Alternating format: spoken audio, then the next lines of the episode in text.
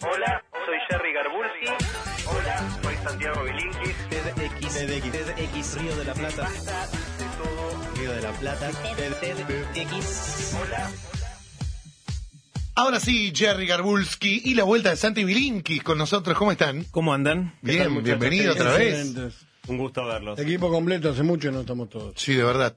Bueno, no Matías, estamos todos, hoy no está Matías, no falta Matías. Claro. Eh, bueno, hoy vamos a hablar de timidez, pero antes, eh, un poco tímidos, les contamos que está, está yendo a full la, la registración para el evento de septiembre de TDX Río de la Plata. Tenemos 15.000 anotados, faltando más de tres meses, que es una barbaridad. Eh, pero están a tiempo de anotarse para el sorteo de entradas.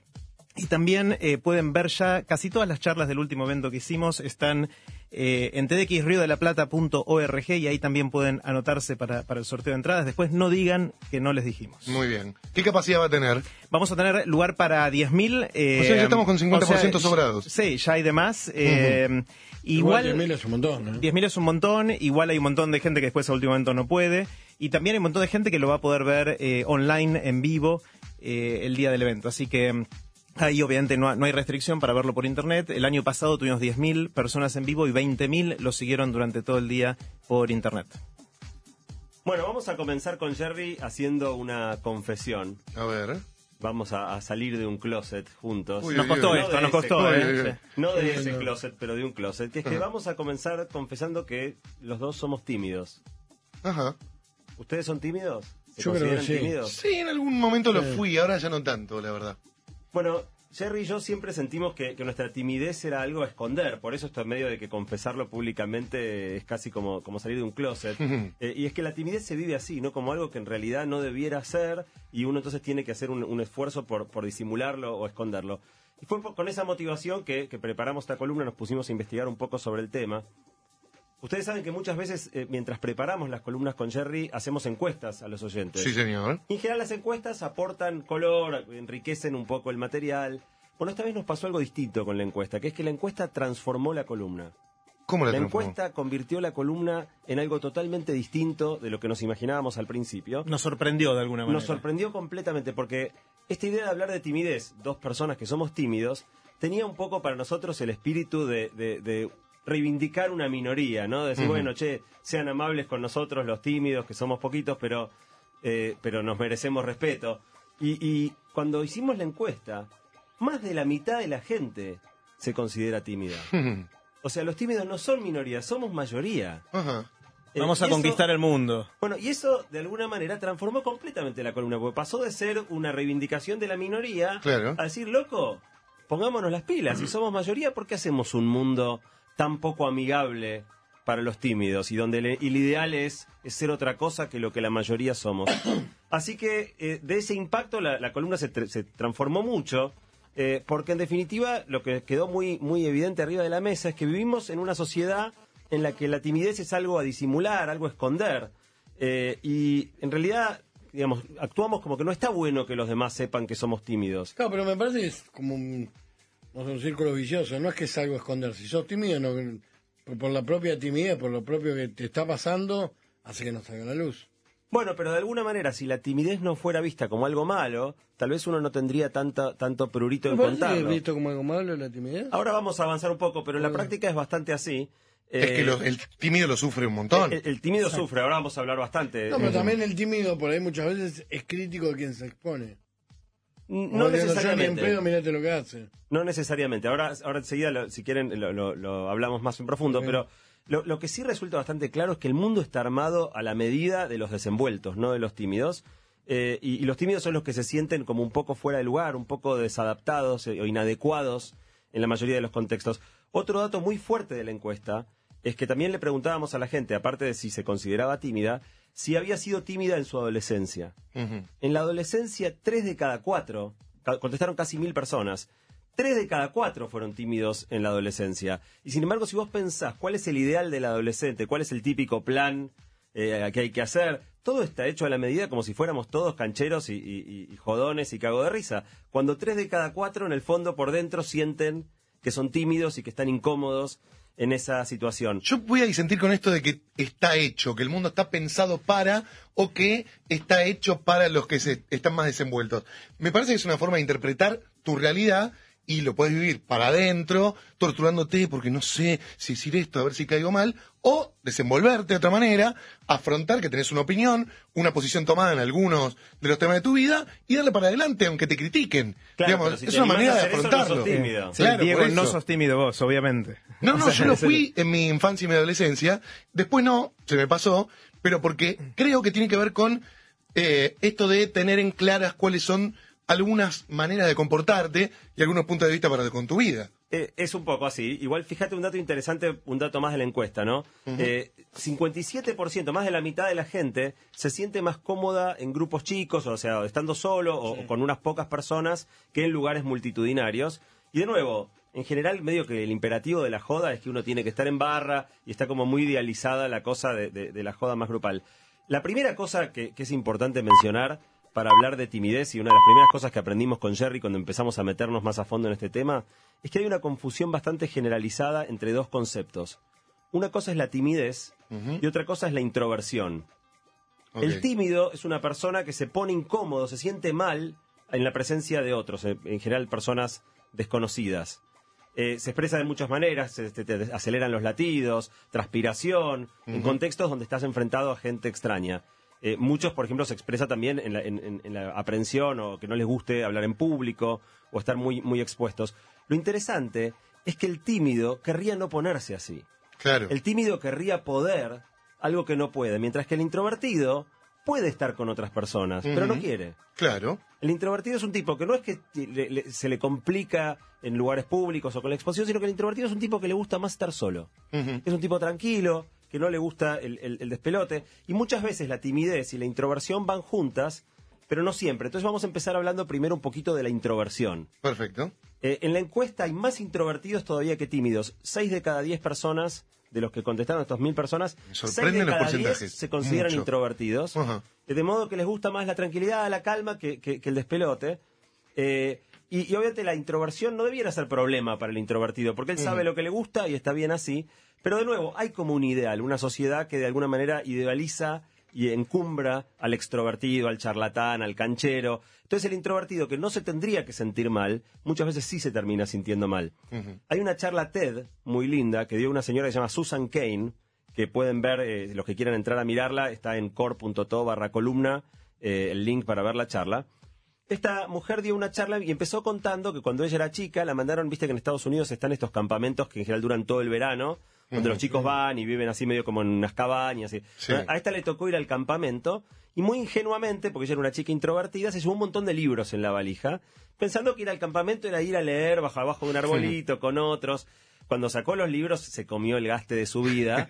Al- a los pocos minutos se dio cuenta que, que no, podía, no, no podían ni ver los No. demás que había llevado libros, escondió todos los libros, no los tocó más por todo el verano. No se le hizo nada fácil porque ella era muy, muy introvertida. Eh, y de alguna manera ella empezó a ver desde ese momento que socialmente se te marca que, que no está bien ser introvertido, que hay que, hay que estar siempre con gente. Pero para la mayoría de los introvertidos, eso es ir contra su naturaleza.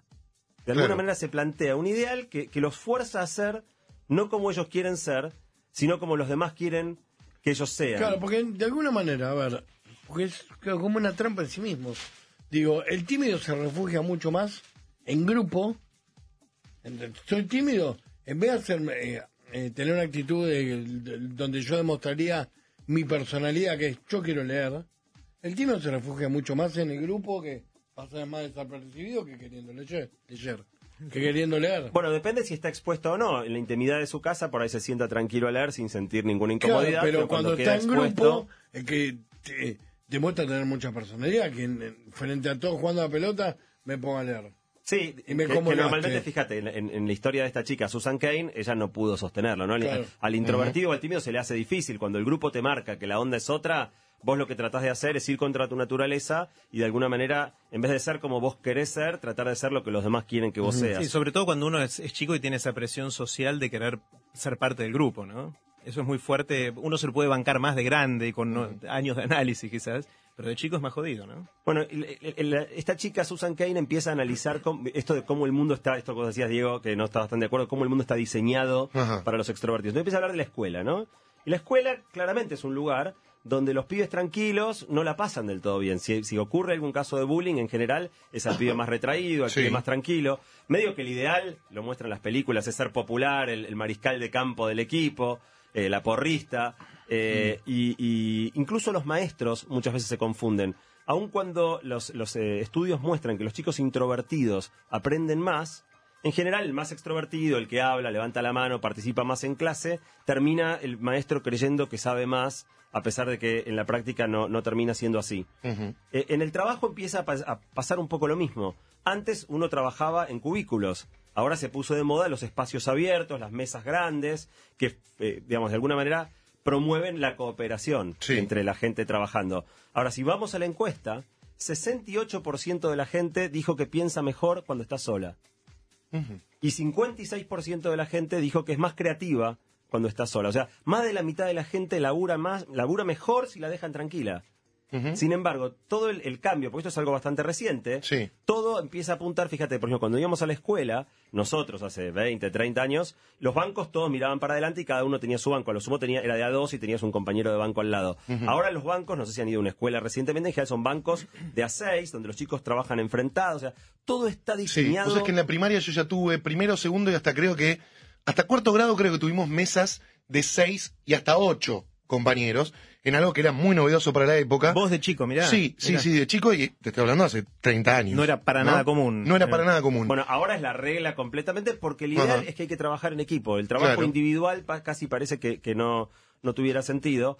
Eh, y el, ejemplo de la empresa también es muy bueno en esto de que también las empresas empiezan como a forzar a que siempre hay que trabajar con otros, como si no, no fuera que la mitad de las personas son introvertidas y trabajan mejor cuando las dejan tranquilas. Se hizo un estudio en la Universidad de Stanford, eh, mirando a todos los que se habían recibido en esa universidad, a ver quiénes crecieron más 10 años después, quiénes habían tenido más ascensos.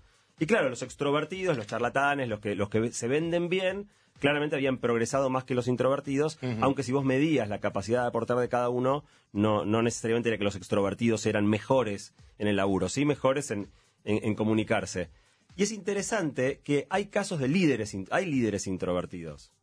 Un buen ejemplo de un líder introvertido sería Gandhi, por ejemplo.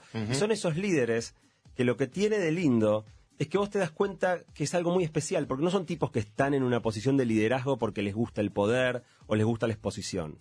Son tipos que te das cuenta que, que están ahí porque no tienen opción. Están ahí porque, porque la causa es más fuerte y los necesita ahí, pero no es por la vanidad o el orgullo o el poder que, que se ubican de- en ese lugar. Y claramente eh, lo ideal sería armar espacios en la escuela, en la empresa, en los lugares donde nos movemos, que balancee mejor. Si más o menos la mitad de la gente es introvertida y la mitad es, es extrovertida, ¿por qué no armar algo que, que brinde espacios de trabajo individual, que no fuerce todo el tiempo la, la socialización? Un lindo ejemplo en la historia eh, es Apple, ¿no? La empresa Apple, que fue fundada por dos personas, Steve Jobs, el más conocido, y Steve Wozniak, que es muy poco conocido porque es recontra tímido, nunca quiere salir a ningún lado. Ahora, la, la computadora la inventó Wozniak y la vendió Steve Jobs. Todo el mundo recuerda al extrovertido y se olvida de- del tímido, pero la empresa no hubiera sido posible sin la presencia de los dos.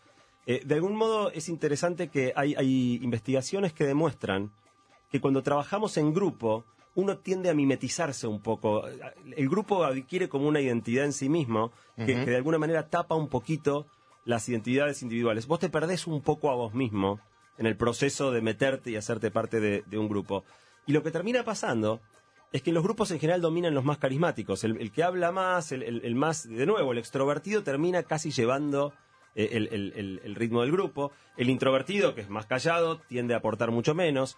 Y entonces todos los procesos estos que en teoría promueven que se trabaje en grupo para que todos trabajen, otra vez termina favoreciendo a los más extrovertidos, los más charlatanes. El introvertido, que es más, más este, retraído, se queda más en el molde y, y aporta menos. Parece como una de estos, la pregunta que te iba a hacer, como estos cuestionarios del aparatí que venían. ¿Sos extrovertido? Todo? Pero va a haber algún test o algo para saber cuán extrovertido sos o cuán...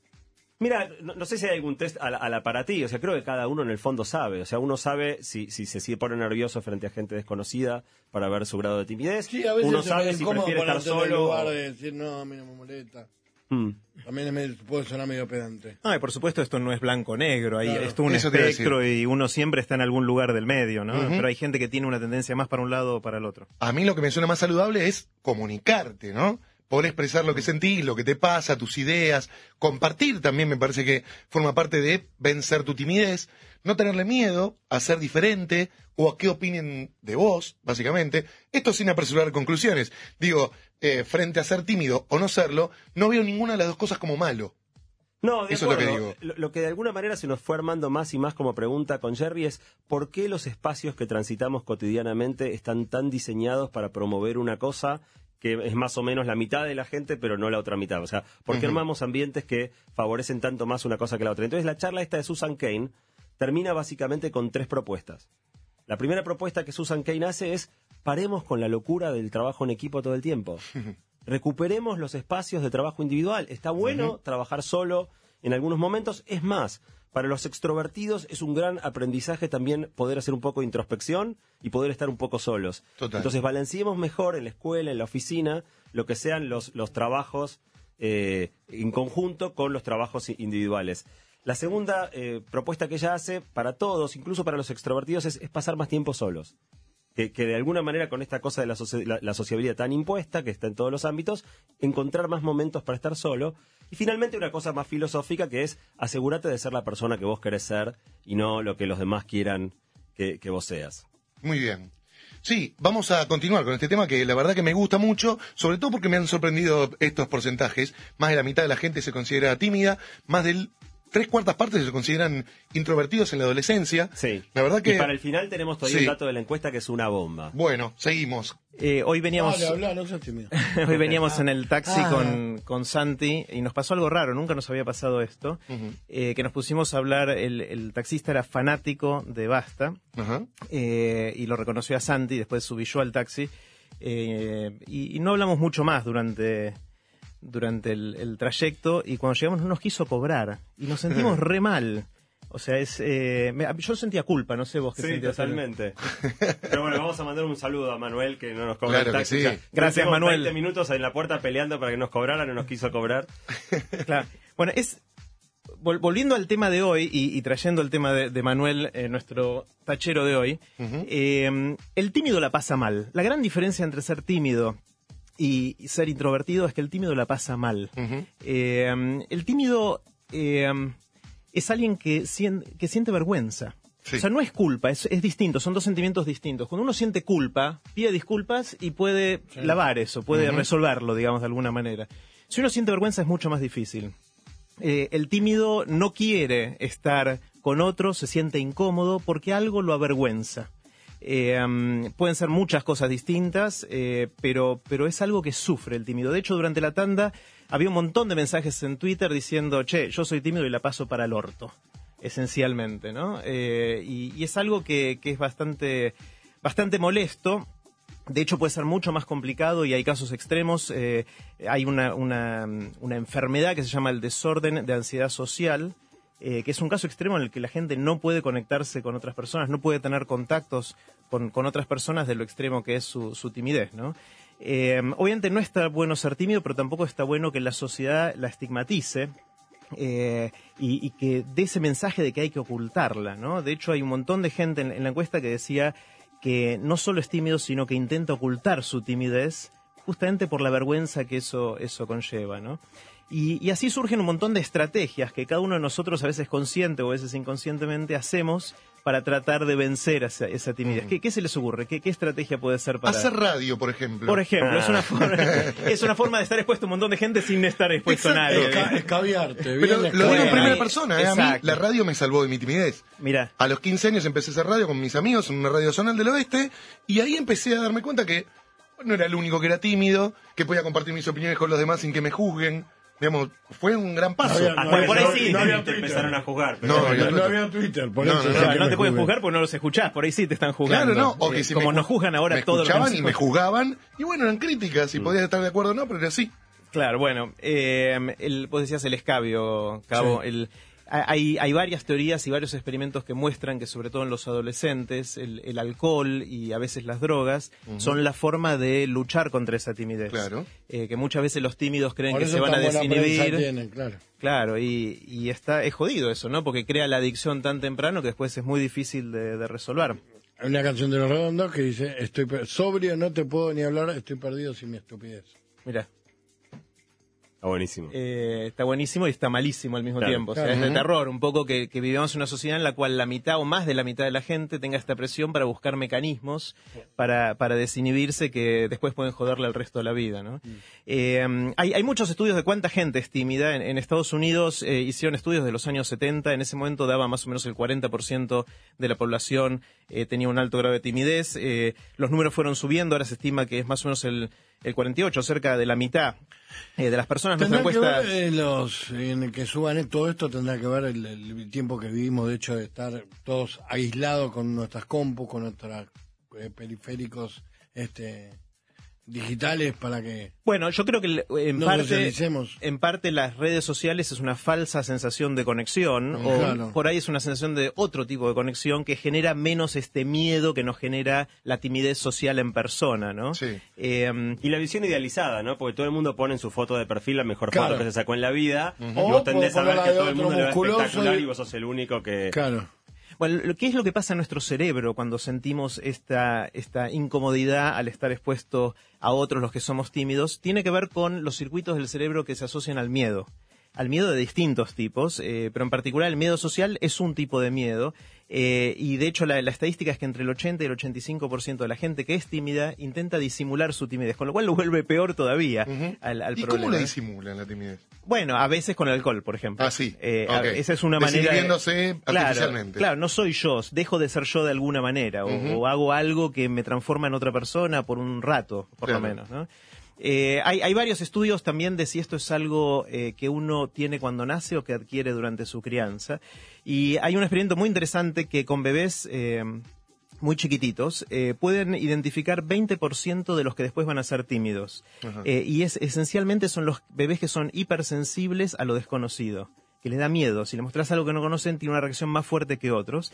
Pero eso es solamente el 20% de los que después van a ser tímidos. La gran mayoría de los tímidos no se pueden predecir de, de bebés y se desarrollan principalmente durante el crecimiento y la, la crianza. Eh, hay muchas teorías que muestran que, eh, o experimentos que muestran que la sobreprotección en la crianza por parte de los padres parecería favorecer el desarrollo de la timidez, aunque no es una correlación obviamente uno a uno, es algo mucho más eh, complejo. Tam- también se estudia si hay o no diferencia por género. ¿Quiénes creen que son más tímidos, los hombres o las mujeres? Los hombres. ¿Vos, Cabo? ¿Hombres o mujeres más tímidos? Los hombres. Bueno, eh, en Tiene que ir a realidad... la mujer y con la mujer. Sí, es inter- bueno, eh, hay- en los adultos no hay mucha diferencia. Eh, en nuestra encuesta dio que los hombres son un poquito más tímidos en, en promedio, pero la estadística global da que es bastante parecido. Para mí fue una sorpresa también eso, ¿eh? Yo hubiera esperado a las mujeres más tímidas, porque Más tímidas. supuestamente vivimos en una sociedad que todavía tiene resabios de machismo, que ubica a la mujer como en un lugar más desvalorizado, que tiende como a desarrollar más introversión o más timidez. Pero en la práctica no, las chicas probaron ser Sí. menos tímidas que nosotros. Yo hubiese dicho al revés, porque en, en los ambientes sociales donde estoy somos los hombres los que estamos callados y las mujeres las que tienden a hablar más, ¿no? Mm. Claro. No sé, tengo distintos datos Distintas y no, no- sé, claro, no sé de cómo... hecho, de chico era una tortura acercarte a la chica que te gustaba, ir a decirle algo, porque también no era la chica la que iba a venir a hablar de vos. Bueno, eso, eso creo que eso nos mata a los hombres. Esa- esa Claro. Lo que siempre decimos, voy al balcón solo y me viene a hablar. No venía nunca, venía Bueno, un amigo en- Y borracho. te. Entiendo que eso está cambiando, ¿no? O sea, eso nos pasa a nosotros de chico que había que tirarse a la chica, ¿no? Que había que declarársele y rebotar. eh, eh, Hoy le y- mandas un WhatsApp, no sale por el jaja, listo. o, o te lo manda ella. Obviamente hoy creo que Claro. esas cuestiones de, de género fueron cambiando muchísimos, muchísimo. Eh, parece que las mujeres son un poco más tímidas en la infancia y los varones sufren más en la adolescencia, quizás por esta cuestión del despertar sexual Claro. y, y de las ganas de, de conquista, pero a la larga se va emparejando eso y de grandes no hay tanta diferencia. Sí hay diferencias culturales fuertes. Hay pueblos que son, o, o sociedades que son mucho más tímidas en promedio que otras. Eh, de hecho, se- los estudios muestran que uno de los países menos tímidos del mundo es Israel.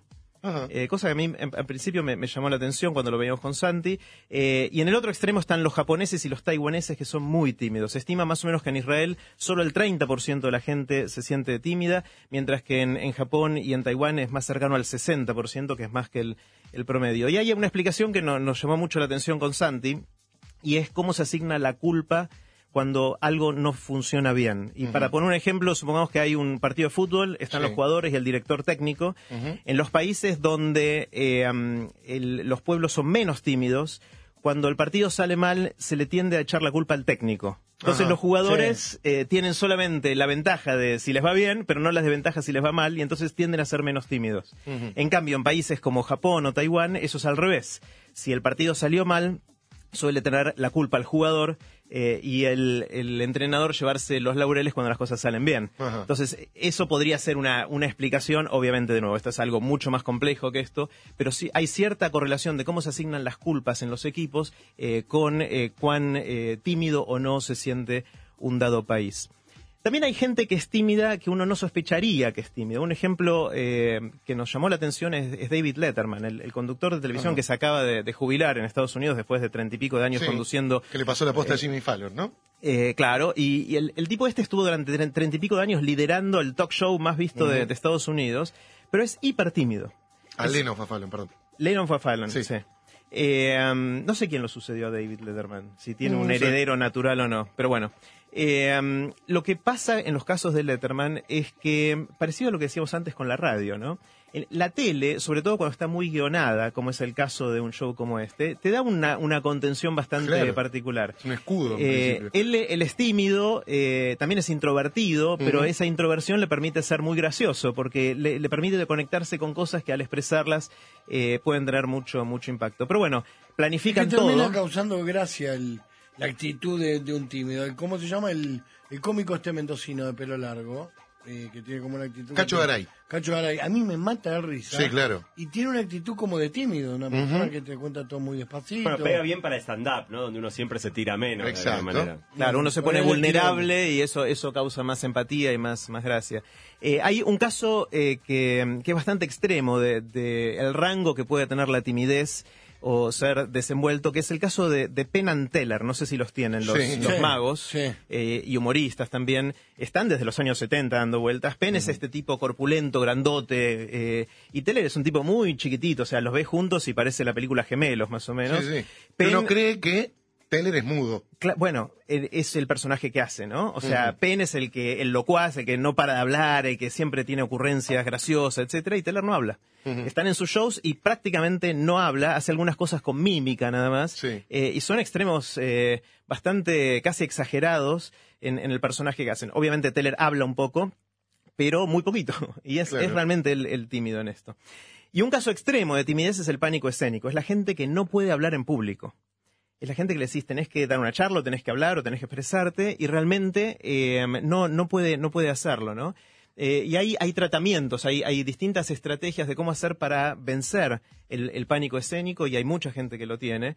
Eh, y una cosa interesante, una observación que escuché hace poco que, que nos llamó la atención con Santi preparando esto, es que eh, mucha gente tiene miedo a hablar en público, pero muy poca gente tiene miedo a hablar.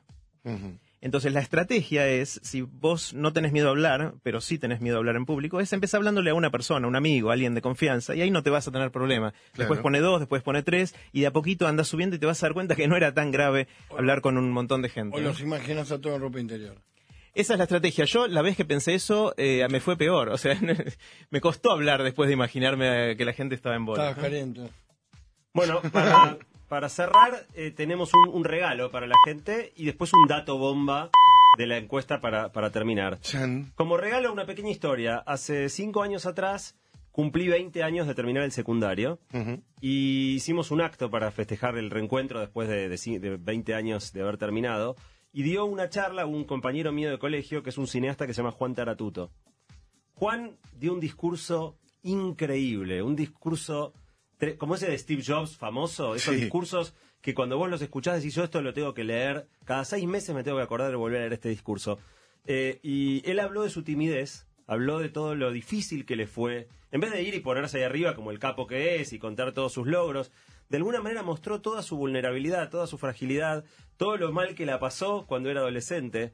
Y yo me acuerdo estarlo escuchando y decir, pucha, o sea, cuánto mejor la hubiéramos pasado todos si hubiésemos sabido que los demás también se sentían así. Estábamos, claro, estábamos todos ocupados por mostrarnos como los más pistolas y en realidad estábamos pasando todos para el orto. Y bueno, y, y Juan pone eso de una manera muy, muy linda arriba de la mesa Así que, y yo le pedí permiso a Juan para compartir el texto de su discurso en mi blog en ese momento, hace unos años. Ya lo leyeron más de 20.000 personas. No sé si Juan sabe que, que tanta gente leyó su discurso, pero lo pusimos en, en el core.to barra columna para los que quieran leer este discurso de Juan. No tiene desperdicio, es espectacular, así que eso va de regalito para los que quieran leerlo. Muy Y como, como cierre, eh, quizá el dato más impactante de toda la encuesta. Ustedes se acuerdan que si- el dato que salió es que 53% de la gente se considera tímida. Ahora, había una pregunta que es, ¿te gustaría ser menos tímido de lo que sos? Y 75% de la gente querría ser menos tímida de lo que es. O sea, hasta Hmm. los que no son tímidos querrían ser menos tímidos. Claro. Eh, lo mismo pasa con los extrovertidos. Hasta los que son extrovertidos querrían ser más extrovertidos de lo que son. Lo cual nos muestra que realmente está tan fuerte esta idea del ideal de, de- la extroversión y, que, que es una locura. O sea, parece que siempre tiene que ser más, más, más extroversión que hasta los, hasta los no tímidos quieren ser menos de lo que son. Eh, de alguna manera se nos asociaba con Jerry la idea de la delgadez, ¿no? El, el- el ideal de estética femenina, de ubicarlo en un punto que, que es inaccesible y que en definitiva tortura a las chicas, que se matan a dietas, que se desmayan por baja presión, que, que- que caen en la, en la anorexia o la bulimia por aspirar a un ideal inalcanzable. Y de alguna manera nos parece que con esto pasa un poco lo mismo, que en definitiva estamos todos siempre pensando que hay que ser algo diferente de lo que somos, cuando la gran mayoría en definitiva somos tímidos, aparece el tema del alcohol para desinhibirse, eh, y entonces en definitiva lo que nos quedó como muy fuerte de esta columna como cierre es esta pregunta de, por qué pasamos la vida trabajando en, en lugares o, o en espacios que promueven que seamos algo distinto de lo que somos. Y ahí cambiamos el título de la columna a La rebelión de los tímidos eh, y a decir, bueno, loco, pará, somos mayoría. ¿Por qué no empezamos a armar un mundo donde cada uno pueda hacer más lo que es y no tenga que estar siempre tratando de, de ser otra cosa? Así que queremos terminar con la farsa de la antitimidez y de alguna manera tirar abajo este ideal de extroversión y que todos tenemos que ser cancheros. Claro, que se parece mucho, se parece mucho a, los zurdos del pasado, ¿no? Ajá. Sí. Eh, mi viejo escribía con la mano izquierda y le pegaban, o sea, le, o le, le obligaban, no sé si le pegaban, le, ata- le- le ataban la, mano, y le obligaban a escribir con, con la mano derecha, eh, porque estaba mal visto ser zurdo. Eh, es como, es muy parecido a, a los extrovertidos que son mal vistos y terminan siendo tímidos porque tienen la presión de ser algo que no son. Claro. Eh, entonces, eh, co- con el tiempo eso, el tema de ser zurdo o diestro fue siendo aceptado. Creemos que es momento de que los eh, introvertidos podamos eh, vivir tranquilos y que la timidez no sea un problema que nos aqueje tanto. Que no es un problema, por eso Javier Isbisky, que está en la Argentina, te manda saludos. ¡Eh! Grande Mirá, Vicky. ¿Y si tenía Eh, timidez de mandarte ese mensaje? ¿Vos sos amigo Javier? Del hermano. De Darío. ¿O de Guido? De Guido. De Guido, mira. Mira, no te enterabas. Si decía, Mirá. no, mirá, si le mando un mensaje y por ahí no se acuerda. Claro. Qué sé yo, mejor no le mando nada. Yo difiero un poco con esto de eh, que uno, por extrovertirse, sea diferente de cómo es. Digamos, vos sos como sos, nadie cambia tu esencia. Lo único que pedimos, los ex tímidos, lo hablo como ex tímido, es que nos comuniquemos. Porque comunicándonos, por esa vergüenza que te atormenta, desaparece. Porque el problema que te aqueje, que te aqueja, por más que sea de índole familiar, que te haya pasado algo, que no te guste tu físico, lo que sea que, que te haya aquejado durante tu, tu adolescencia o tu niñez, me parece que compartiéndolo se aliviana. Bueno, vos que el peso que- se reparte. Eh, Está muy bueno lo que decís. Hay una charla que no la llegamos a meter para esta columna, pero sí la habíamos mirado, que es de una mujer que se llama Ash Beckham, otra charla de, de- de TED, que habla especialmente de esto, de, de- de que todos ocultamos cosas y de, de la importancia de poder mostrarse como sos y salir de los closets eh, en Sí. todo sentido, ¿no? Bueno, ojalá que sirva. Cada uno, obviamente yo respeto el tipo de vida que quiera llevar. Tampoco hay que ser canchero, ni irse al, al otro extremo de no, qué pistola que soy. No, ser vos y comunicarte y compartir lo que sabés y lo que sentís con los demás. Me parece mejor. Bueno, gracias, placer, Garbulski. Muchísimas placer. gracias a Santi Bilinkis, que hoy nos hablaron de la timidez y nos alejaron un poquito de algunos fantasmas.